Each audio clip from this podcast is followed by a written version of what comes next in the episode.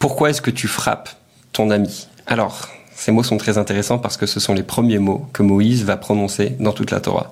Cette semaine, on va voir la première fois où Moshe intervient. Euh, on sait que la Torah tout entière est appelée sur le nom de, Moïse par les prophètes eux-mêmes. On, trouve notamment euh, la phrase Zirru Torat. Moshe a dit rappelez-vous de la Torah de mon serviteur euh, Moshe. Et donc ça c'est intéressant de voir que les premiers mots que Moshe va prononcer sont ceux qu'on a dit tout à l'heure. Donc pourquoi est-ce que tu frappes ton ami Et on va voir quel est le message derrière ces mots en comprenant un petit peu ce passage du Talmud qui est très étonnant, qui nous dit que celui qui ne fait que lever la main sur son ami, eh bien, est déjà considéré comme un mécréant. Donc, pour euh, donner un peu de contexte à tout ça, on va parler de, deux personnages qui sont Datan et Aviram, deux personnages dans la paracha de cette semaine, mais aussi tout au long de l'histoire du peuple juif. Ce sont deux personnes qui, à chaque occasion, apparemment, vont s'opposer à Moshe. Et ça va se passer euh, à, trois reprises euh, de façon générale. On va voir aussi une quatrième, il y a un quatrième épisode à la fin de ce cours. Mais on va commencer par ces trois moments où ils sont carrément en conflit avec Moshe. Le premier épisode, c'est euh, celui dans la paracha de cette semaine, où quelques jours, vous avez dans la, dans la source 1, vous avez d'ailleurs, je le répète comme je le répète à chaque, à chaque cours, vous avez dans la description de cette vidéo un PDF sur lequel vous pouvez suivre ce cours et euh, éventuellement le reprendre euh, après avoir fini ce cours pour pouvoir vous imprégner des mots et comprendre un peu le sujet en profondeur.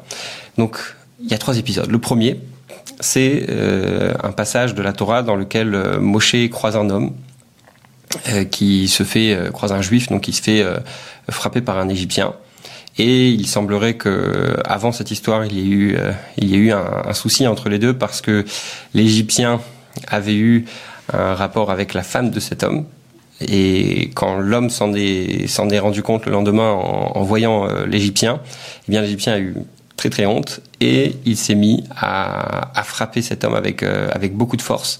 Et là, Moshe passe devant et il va regarder à droite et à gauche, il voit qu'il n'y a personne. Et puis, il va dire un nom, un nom de Dieu, le, le Shem Améphorach, et cet homme va, être, euh, va mourir et être englouti par la terre. Quelques jours plus tard, le lendemain, Moïse sort vers ses frères, sort vers le peuple juif, et là, il rencontre Dathan et Aviram. Et apparemment, Dathan est en train de lever la main. Je dis bien lever la main, c'est-à-dire qu'il n'a pas, il pas frappé sur son ami Aviram.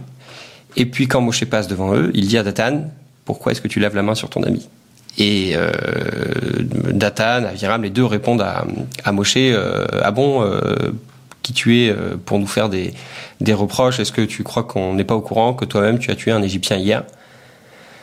Et là, Moshe prend peur parce qu'il se dit, euh, apparemment, tout le monde est déjà au courant.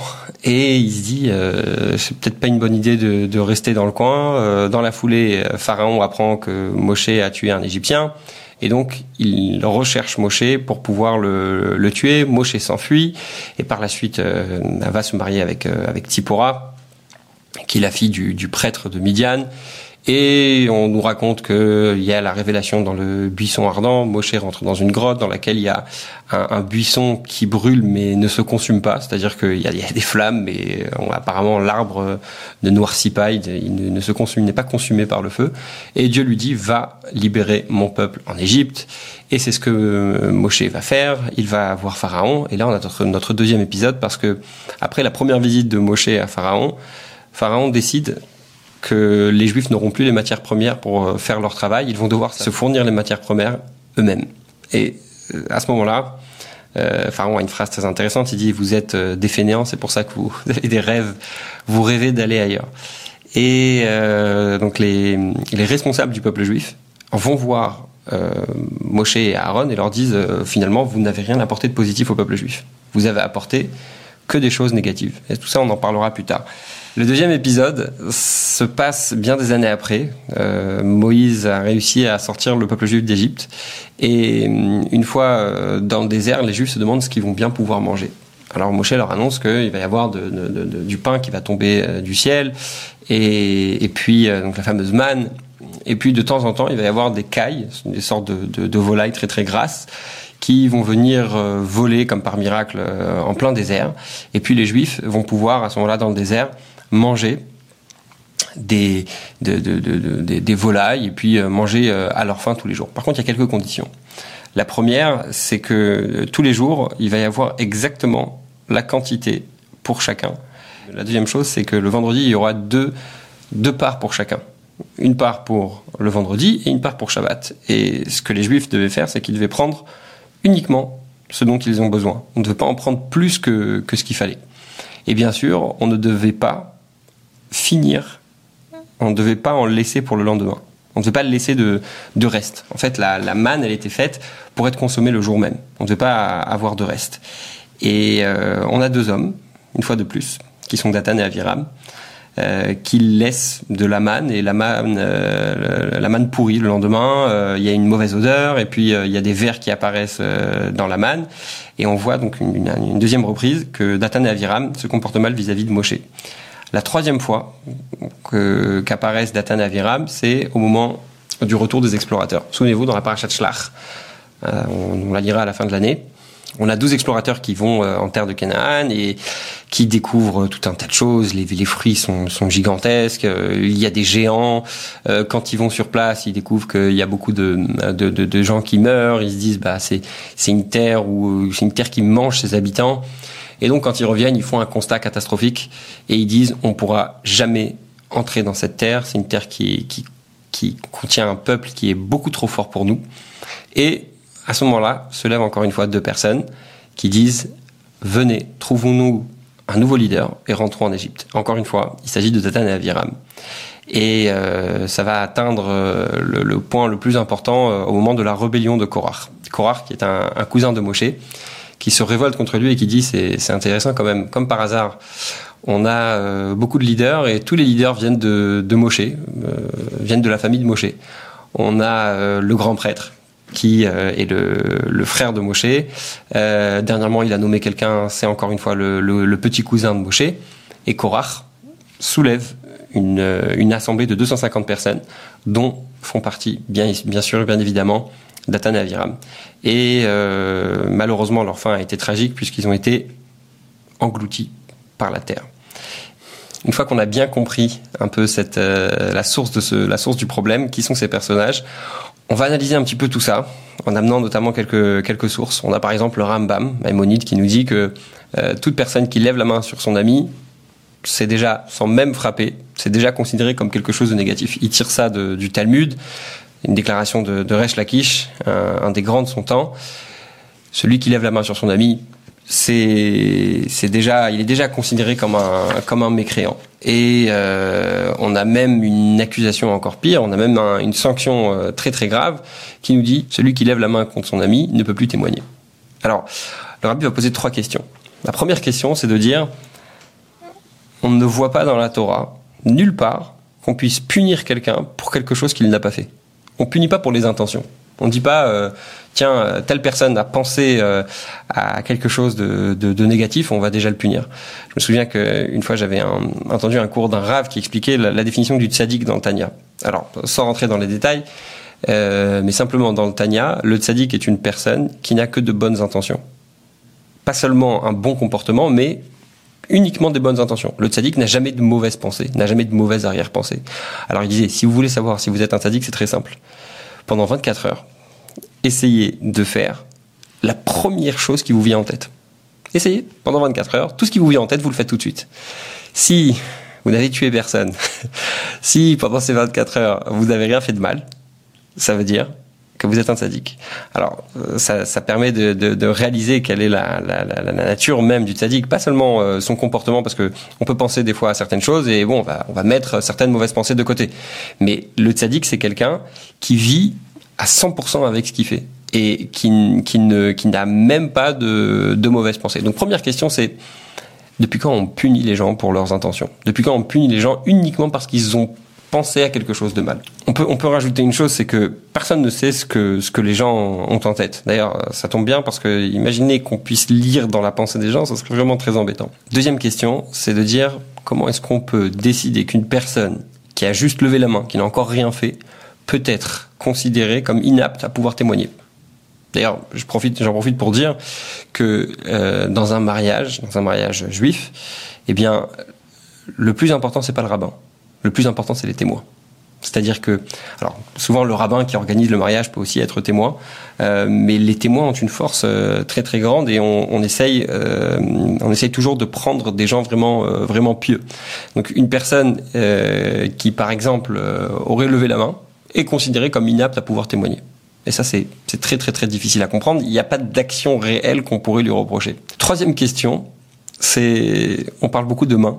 Celui qui a levé la main. Et s'il a levé le pied? On peut frapper aussi avec les pieds.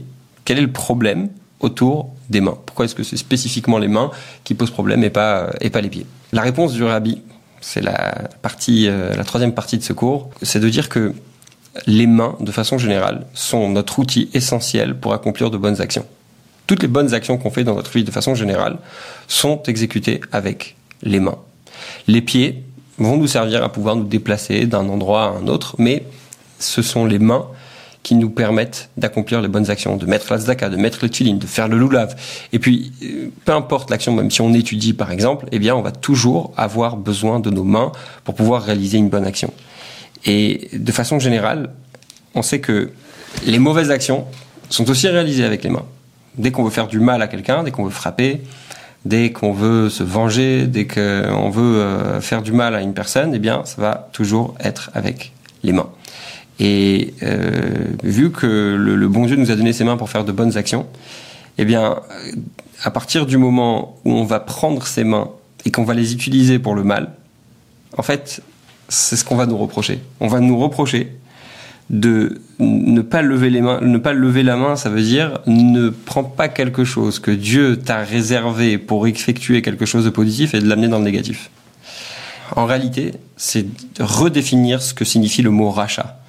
Rachat, c'est pas quelqu'un qui est foncièrement mauvais. Et c'est pour ça que je dis c'est c'est les premiers mots de Moshe, ils ont une importance capitale. Quand on parle d'un rachat et quand on veut euh, dire à quelqu'un qui se comporte mal et qu'il faut qu'il change son comportement, on doit pas lui dire t'es quelqu'un de foncièrement mauvais. Et il faut que euh, tu changes complètement ton comportement. Non, l'idée ici c'est de dire, tu es quelqu'un de foncièrement bon.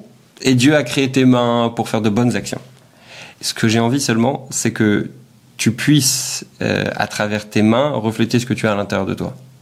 Tu puisses utiliser tes mains pour la raison pour laquelle elles ont été créées. Et quand on utilise les mains pour, pour être violent, eh bien en réalité, on va faire le contraire de ce pourquoi les mains ont été créées. Et ça, c'est le, message que Moshe fait passer. les premiers mots que Moshe va dire dans la Torah, c'est arrête d'utiliser les, choses que Dieu te donne pour les utiliser dans le positif, arrête de les utiliser dans le négatif. Et donc, euh, on comprend bien pourquoi euh, euh, Datan et Aviram ont été les personnes qui ont été la cible de Moshe. Pourquoi? On voit bien que quand Moshe vient voir Pharaon et lui dit de laisser partir le peuple juif, eh bien, on va voir plus tard que Pharaon va décider d'enlever les matières premières au peuple juif. Il va leur dire, les matières premières, c'est à vous de les amener. Et il leur dit, apparemment, vous avez assez de temps pour réfléchir, vous avez assez de temps pour rêver, c'est qu'il vous reste encore du temps. Donc, euh, si vous reste encore du temps, vous allez aller vous-même vous procurer les, matières premières. Et il y a deux hommes à ce moment-là qui viennent voir Moshe et Aaron et qui leur disent, écoutez, il y a un grand problème puisque à cause de vous, Maintenant, les Juifs vont devoir se procurer eux-mêmes leurs matières premières.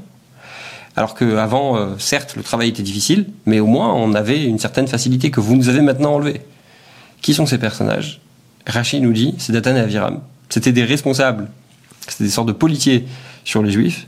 Et en réalité, de par leur amour pour le peuple juif, ils ne pouvaient cautionner le fait que Moshe et Aaron compliquent la vie du peuple juif.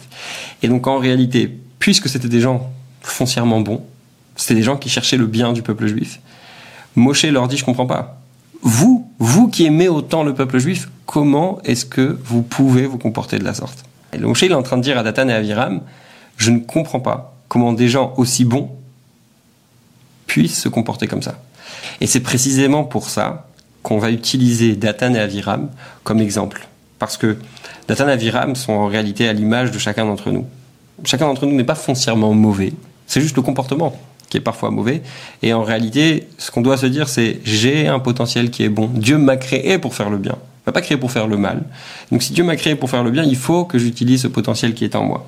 Le message qu'on tire donc pour notre quotidien, c'est d'essayer de se dire qu'on va lever la main, mais dans le sens positif. On va essayer de lever la main pour élever nos amis et pour essayer de leur rendre service, pour essayer de les élever matériellement et surtout spirituellement.